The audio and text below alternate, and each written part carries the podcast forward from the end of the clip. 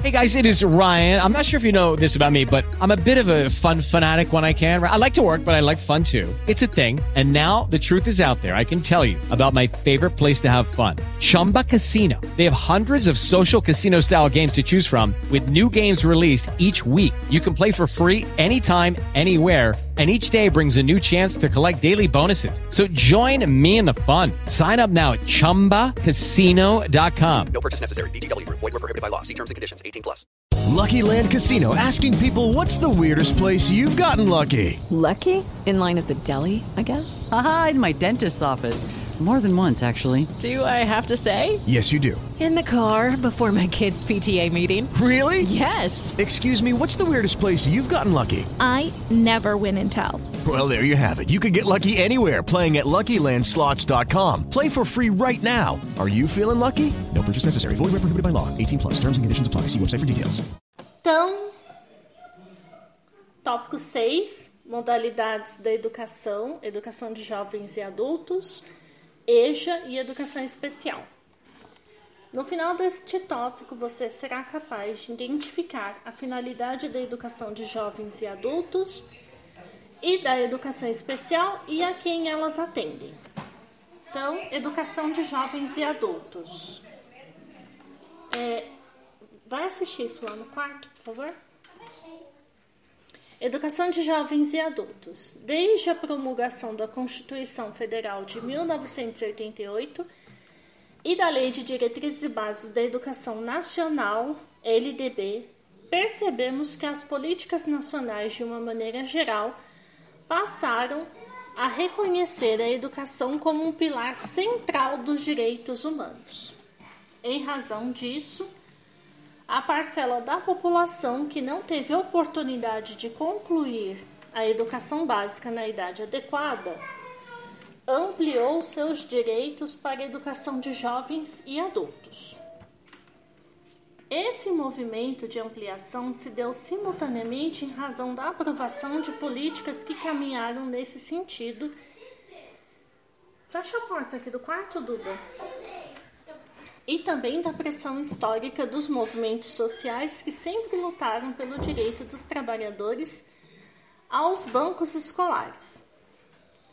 Com uma história permeada por idas e vindas, conquistas e perdas, a EJA no Brasil teve poucos períodos de prosperidade e investimento real, além de estar por quase todo o tempo atrelada a questões que envolvem o preconceito contra os analfabetos e contra todos os adultos que, mesmo alfabetizados, têm menor escolaridade.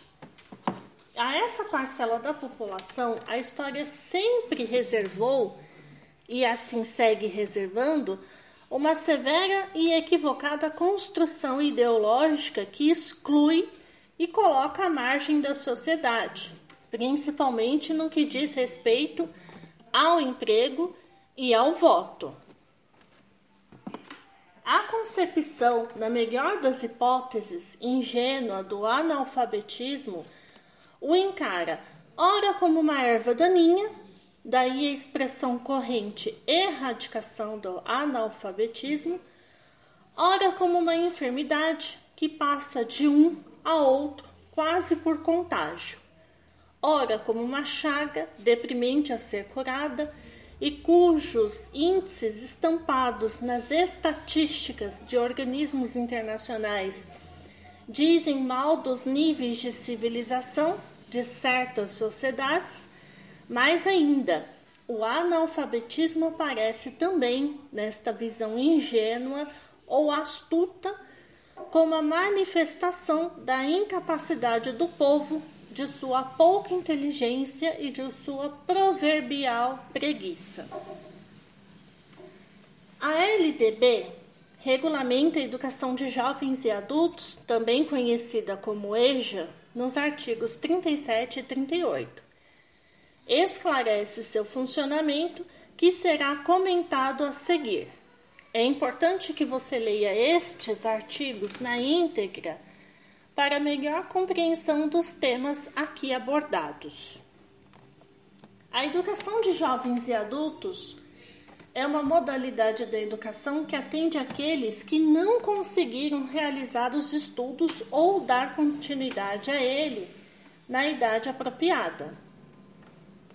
Especificamente no ensino fundamental e médio, ou seja, uma forma de garantir os direitos educativos gratuitos deste grupo de pessoas já previsto anteriormente na Constituição de 1988. Se constituirá também, segundo a lei, instrumento para educação e aprendizagem ao longo da vida. Veja como Teles e Soares nos apresentam a EJA. Com o intuito de superar a problemática da baixa escolarização e analfabetismo, a população brasileira, da população brasileira, a EJA surgiu com o objetivo de possibilitar a formação escolar desse público, que sempre esteve à margem da sociedade. Dessa forma, essa modalidade de ensino é direcionada aos sujeitos excluídos do sistema educacional. Especificamente, o segmento das camadas populares que anseia por uma educação crítico-libertadora que lhes permita superar sua situação de exclusão política e econômica.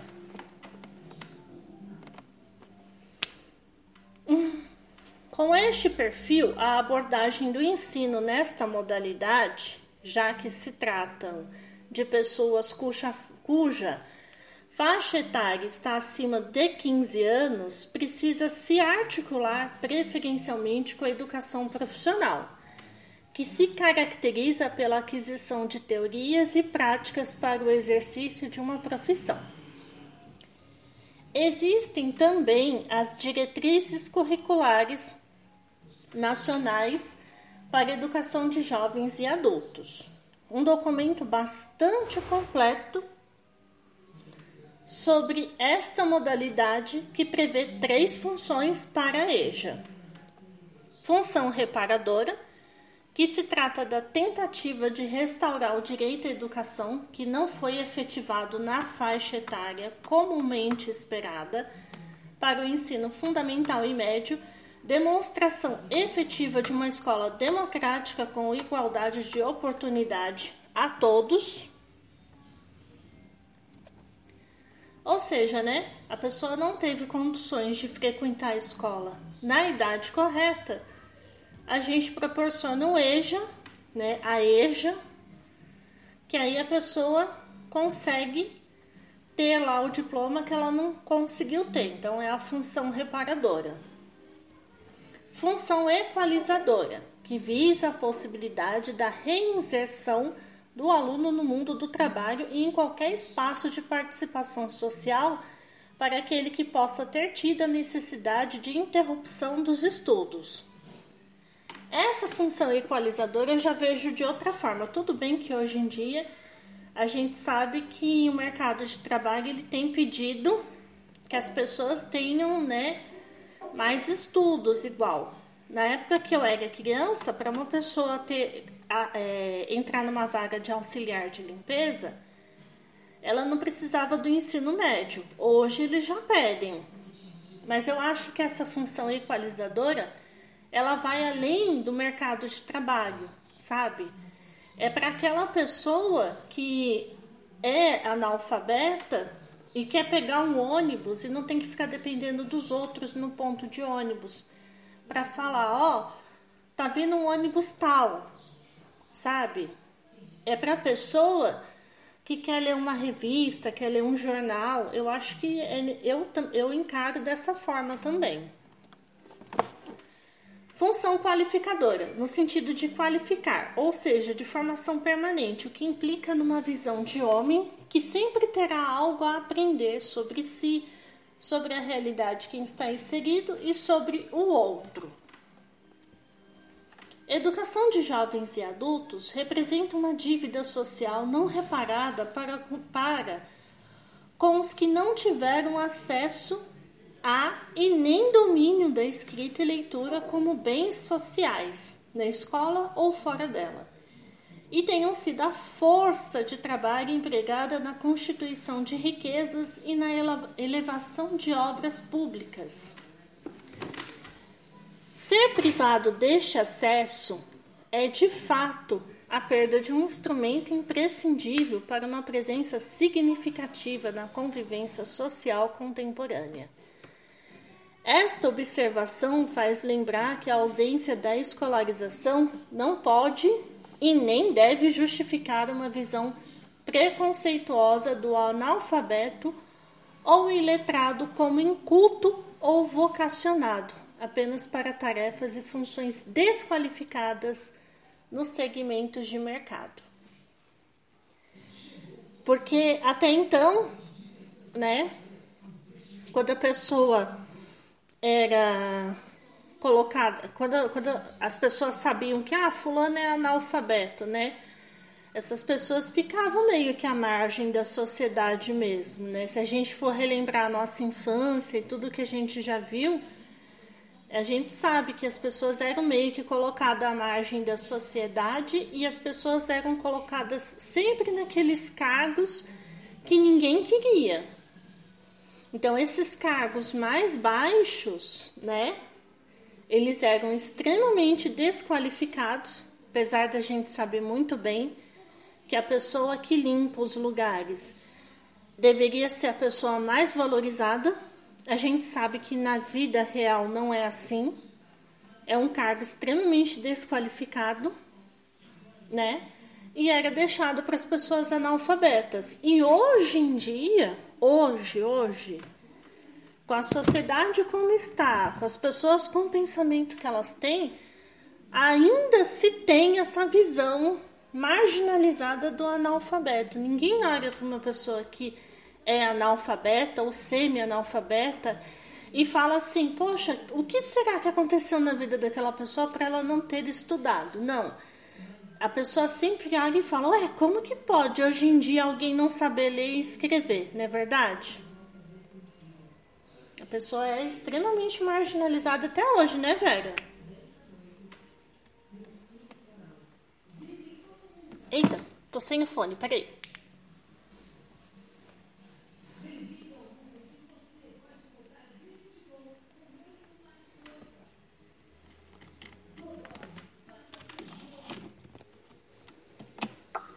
Carimbar o dedão, sabe?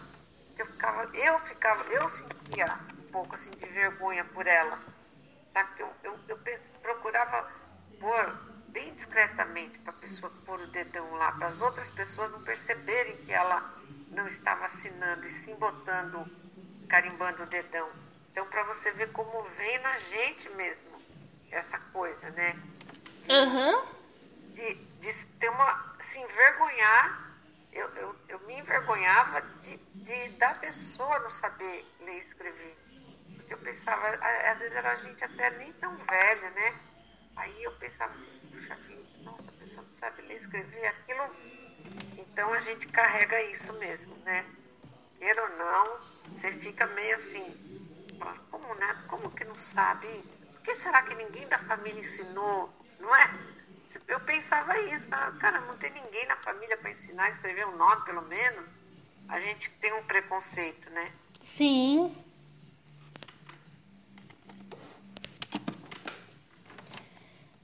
LDB na prática.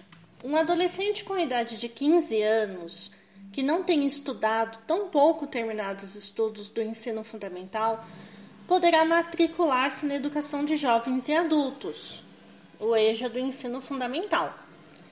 Uma pessoa com a idade de, do, de 18 anos que não tem estudado, tão pouco terminado os estudos do ensino fundamental, poderá matricular-se na educação de jovens e adultos a nível médio.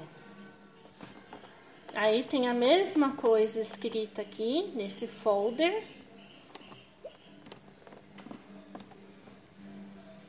E aqui, você sabia que as matrículas na educação de jovens e adultos caíram nos últimos anos?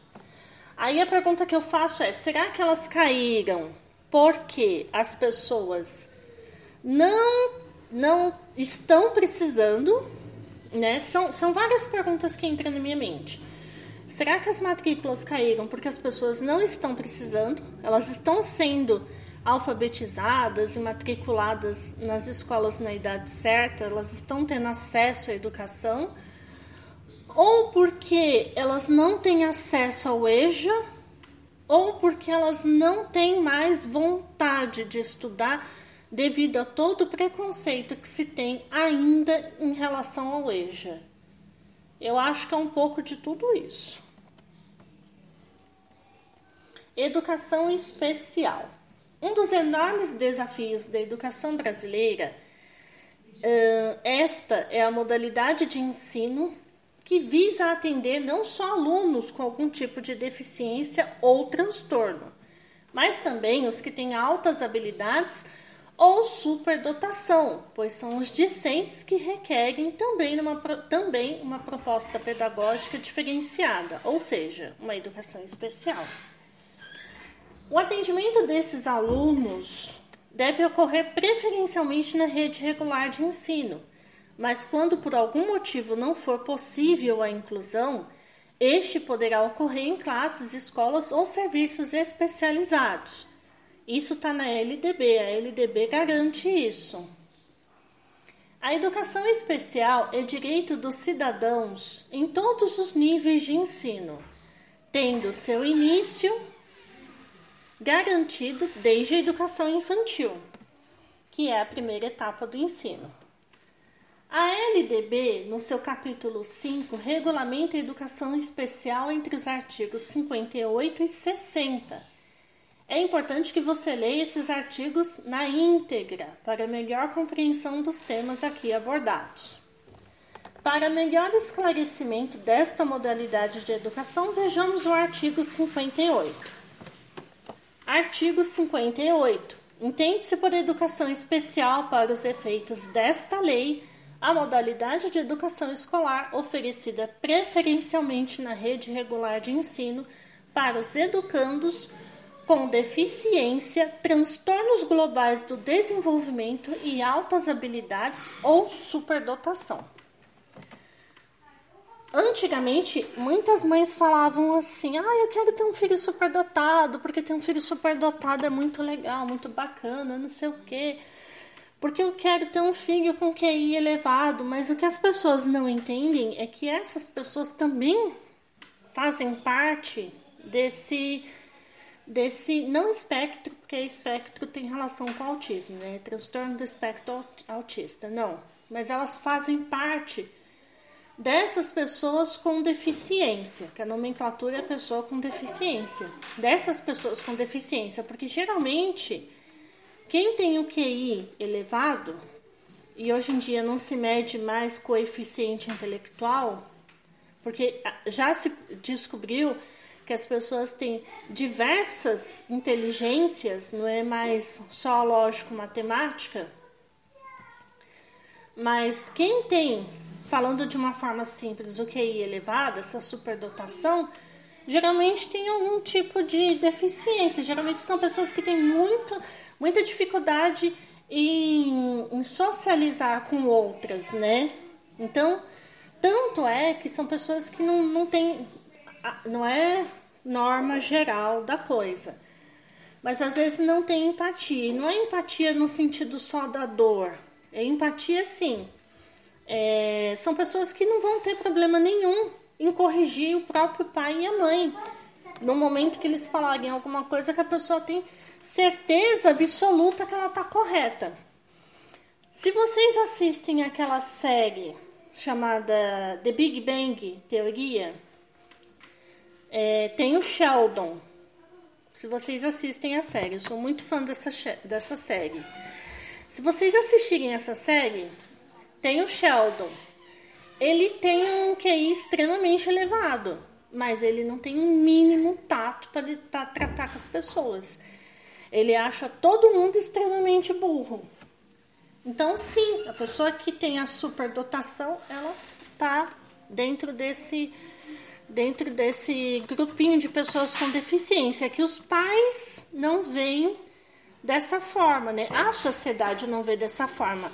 É mais, é mais bonito você ter um filho que é superdotado, né? Do que você ter um filho que tem retardo mental. Isso eu tô falando pela sociedade que a gente vive. Qual a pessoa que é mais mal vista? É a pessoa que tem um retardo mental. Com esse artigo, percebe-se que o perfil dos estudantes é bastante específico, pois se trata de alunos com necessidades chamadas especiais. Ou seja, que tem algum tipo de deficiência, transtornos globais do desenvolvimento, altas habilidades ou superdotação, a fim de garantir seu atendimento pela lei. O que isso significa? Que um aluno com qualquer tipo de deficiência ou perfil mencionado poderá matricular-se no ensino regular e assistir às aulas normalmente. Um grande objetivo da educação especial é incluir o aluno na escola regular, com vistas à sua formação e desenvolvimento. Para melhor caracterizar a educação especial, veja abaixo o artigo 59 da LDB. Os sistemas de ensino assegurarão aos educandos com deficiências, transtornos globais do desenvolvimento e altas habilidades ou superdotação. 1. Um, currículos, métodos, técnicas, recursos educativos e organização específicos para atender às suas necessidades. 2. Terminalidade específicas para aqueles que não puderem atingir o nível exigido para a conclusão do ensino fundamental em virtude de suas deficiências e aceleração para concluir em menor tempo o programa escolar para os superdotados. 3. Professores com especialização adequada em nível médio ou superior para atendimento especializado, bem como professores do ensino regular capacitados para integração desses educandos nas classes comuns. 4 Educação especial para o trabalho, visando a sua efetiva integração na vida em sociedade. Inclusive, condições adequadas para os que não revelarem capacidade de inserção no trabalho competitivo, mediante articulação com os órgãos oficiais afins, bem como para aqueles que apresentam habilidade superior nas áreas artística, intelectual ou psicomotora. 5. Acesso igualitário aos benefícios dos programas sociais suplementares disponíveis para o respectivo nível do ensino regular. Com a leitura do artigo acima, você deve perceber que há diretrizes para currículos e orientações sobre o processo de aprendizagem desses alunos. Para a formação de seus professores e para as ações que promovam sua integração no trabalho, no mundo do trabalho ou qualquer ambiente de participação social. Libânio Oliveira e Toshi nos apontam que, apesar de haver toda essa referência de trabalho, ainda há muito a ser discutido sobre educação especial. Há ainda dúvidas sobre se as políticas oficiais efetivamente estão contribuindo para promover a inclusão dos alunos com necessidades educacionais especiais e de todos os demais alunos, também dos que não apresentam deficiências. As políticas de inclusão daqueles alunos tiveram início antes da capacitação dos professores que experimentam frustração ao se sentirem despreparados para lidar com essa nova realidade na sala de aula. E o atendimento precário pode gerar maior preconceito contra alunos com deficiência. É uma verdade. É uma verdade. Criou-se a inclusão, né? Não se preparou os professores, e aí essa falta de preparo dos professores faz com que essas crianças sofram mais preconceito. A própria escola tem preconceito com essas crianças, essa é a verdade. Essa é a verdade. Os autores nos alertam a respeito. Os autores nos alertam a respeito. A respeito maneira? Tá faltando algo aqui a respeito maneira pela qual o processo de inclusão dos alunos com necessidades educacionais especiais foi implantado. Acho que é um dá, né? A respeito da maneira. É. Não houve qualquer ação de formação. Não houve qualquer ação de formação aos professores para prepará-los na recepção a acompanhamento perfil, deste perfil de alunos. Então, não houve, resumindo aqui, porque né, tá, tá ruim aqui a leitura. É, resumindo, quando foi feita essa, essa lei, né, para a inclusão desses alunos, não teve uma formação para os professores. Foi só jogado. Faça-se, cumpra-se. E aí é complicado. Né? Você vendo pelo lado do professor, a gente até entende. Hoje é que se fala muito a respeito da criança com transtorno do espectro autista. Mas mesmo assim, se você entrar dentro de uma sala de aula, de uma escola, 99% dos professores não são formados para atender essa criança. Aliás, eles não sabem quase nada. Alguns sabem porque fazem cursos, porque leem, porque correm atrás, mas outros não conhecem de jeito nenhum. Atualmente, os cursos de licenciatura que formam professores têm em sua matriz curricular algum tipo de disciplina que trate da temática, o que já representa um avanço, mas ainda não legitima uma formação adequada. Nós tivemos essa disciplina. Foi muito rápida, né? Teve a disciplina de Libras, braille e teve a disciplina de educação especial. Mas é algo que, igual na nossa modalidade EAD, você só se aprofunda mais se fizer igual a gente está fazendo aqui. Vamos ler, vamos discutir, vamos conversar. Mas se o aluno não tiver esse empenho, não adianta a faculdade colocar o melhor material, porque não vai ser, ele não vai aprender, vai ser algo muito raso, né? A Uninove não é puxando o saco, não. Ela colocou um material. Foi de forma rasa? Foi. Mas colocou um material bom para a gente ler. E qualquer outra faculdade, presencial ou não, é uma coisa de forma rasa. A pessoa é que depois tem que ir lá e se aprofundar.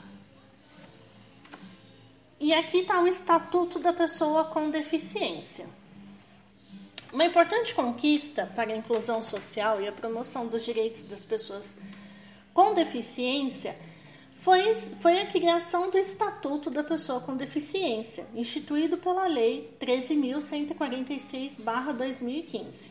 Nesse documento, além da caracterização da pessoa com deficiência, são apresentados os direitos que ela tem: atendimento prioritário, habitação e reabilitação, reabi, reabilitação, perdão, habilitação e reabilitação saúde, moradia, trabalho, assistência social, transporte e mobilidade, acessibilidade, entre outros direitos. Com relação ao direito à educação, as ações que os governos devem realizar estão dispostas no artigo 27 e 30. É muito importante que você, futuro professor, leia o estatuto na íntegra. Destacamos aqui o artigo 27, que referencia uma educação inclusiva, ou seja, que abarca todos em seu processo, considerando as individualidades das pessoas. Na vida real é assim? Não, na vida real você corre o risco de mandar teu filho para a escola e ouvir que ele é um preguiçoso. Pronto, falei. Artigo 27. A educação constitui direito da pessoa com deficiência, assegurados sistema educacional inclusivo em todos os níveis e aprendizado ao longo de toda a vida, de forma a alcançar o máximo desenvolvimento possível de seus talentos e habilidades físicas, sensoriais, intelectuais e sociais, segundo suas características, interesses e necessidades de aprendizagens. O estatuto garante que as pessoas com deficiência estejam incluídas na educação básica, para que suas potencialidades sejam desenvolvidas, já que antes estudavam em escolas específicas que atendiam apenas as pessoas com este perfil. Apesar da década de 1990 ter trazido à tona essa temática em vários congressos e conferências, apenas depois de 2014 que algumas premissas conseguiram se efetivar na prática. Nessa data, o PNE, Plano Nacional de Educação, instituiu a chamada educação inclusiva e garantiu esse movimento na escola pública e particular. Com isso, o Estatuto também, também propõe projetos.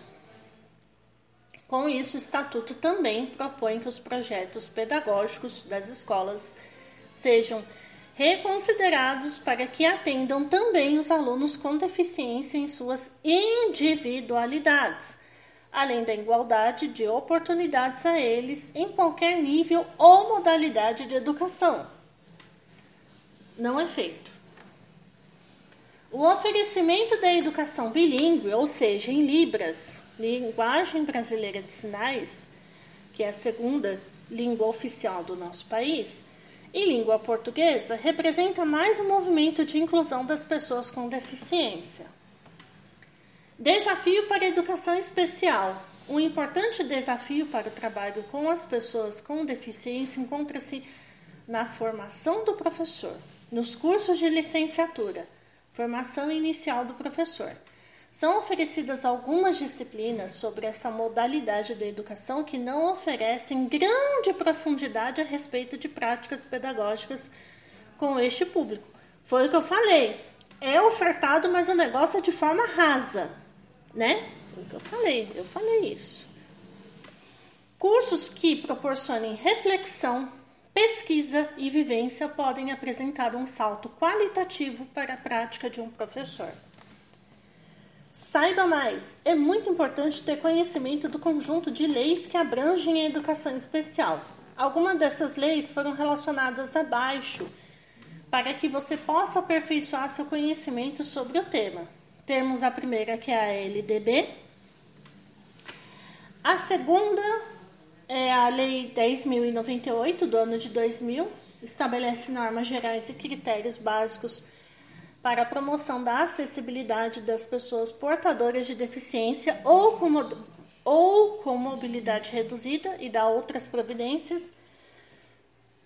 Só que não é portadora de deficiência. Lembrando, lembrem-se bem, quando vocês verem a nomenclatura portadora, é porque o negócio é antigo não é portadora de deficiência, porque portar é algo que eu porto agora, dali cinco minutos eu não tenho mais. Eu sou uma pessoa que estou portando um computador. Coloquei o computador na mesa, não estou mais portando este computador. Então, é pessoa com deficiência. A gente aprendeu isso. Lei 10.436-2002 dispõe sobre a língua brasileira de sinais Libras e dá outras providências. Libras é a segunda língua oficial do nosso país. E é a língua brasileira de sinais, né? Porque eu, antes de aprender, é, estudar Libras, né? Libras para mim foi mais fácil a parte teórica do que a Libras em si. Eu não lembro nada de Libras, nada. Eu estou falando do, dos sinais. Mas a parte teórica algumas coisas me marcaram bem, né? E uma delas foi essa, que é a segunda língua oficial do nosso país e que a Libras, ao contrário do que eu pensava, não é uma língua é, universal, né? Não é uma língua que é em todos os países. Cada país tem a sua linguagem própria de sinais.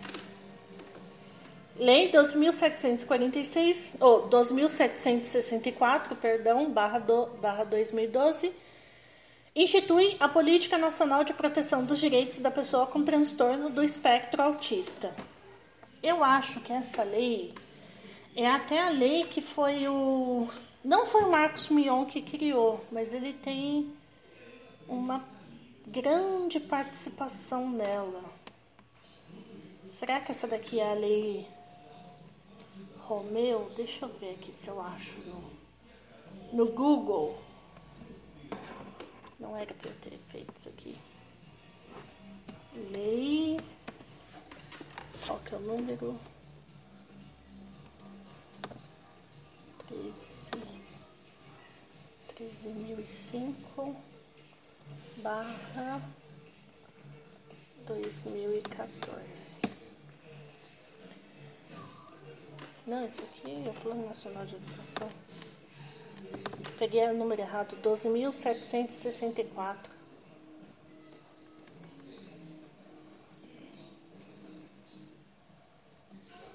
Barra 2012. Pronto. Hum. Ah, não, ó. Já me confundi. A Lei Berenice Piana criou a Política Nacional de Proteção do Direito, dos Direitos da pessoa com transtorno do espectro autista, que determina o direito dos autistas a um diagnóstico precoce, tratamento, terapias e medicamentos pelo SUS, o acesso à educação e à proteção social, trabalho e por aí vai. Lei 13.005, que é o Plano Nacional de Educação, 13.146 institui a Lei Brasileira de Inclusão da Pessoa com Deficiência. E agora a gente vai para o quiz.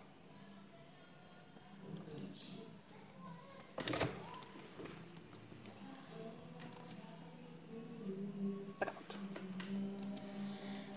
Questão 1. A educação de jovens e adultos está destinada a um perfil de aluno bastante específico Assinale a alternativa que demonstra este perfil corretamente.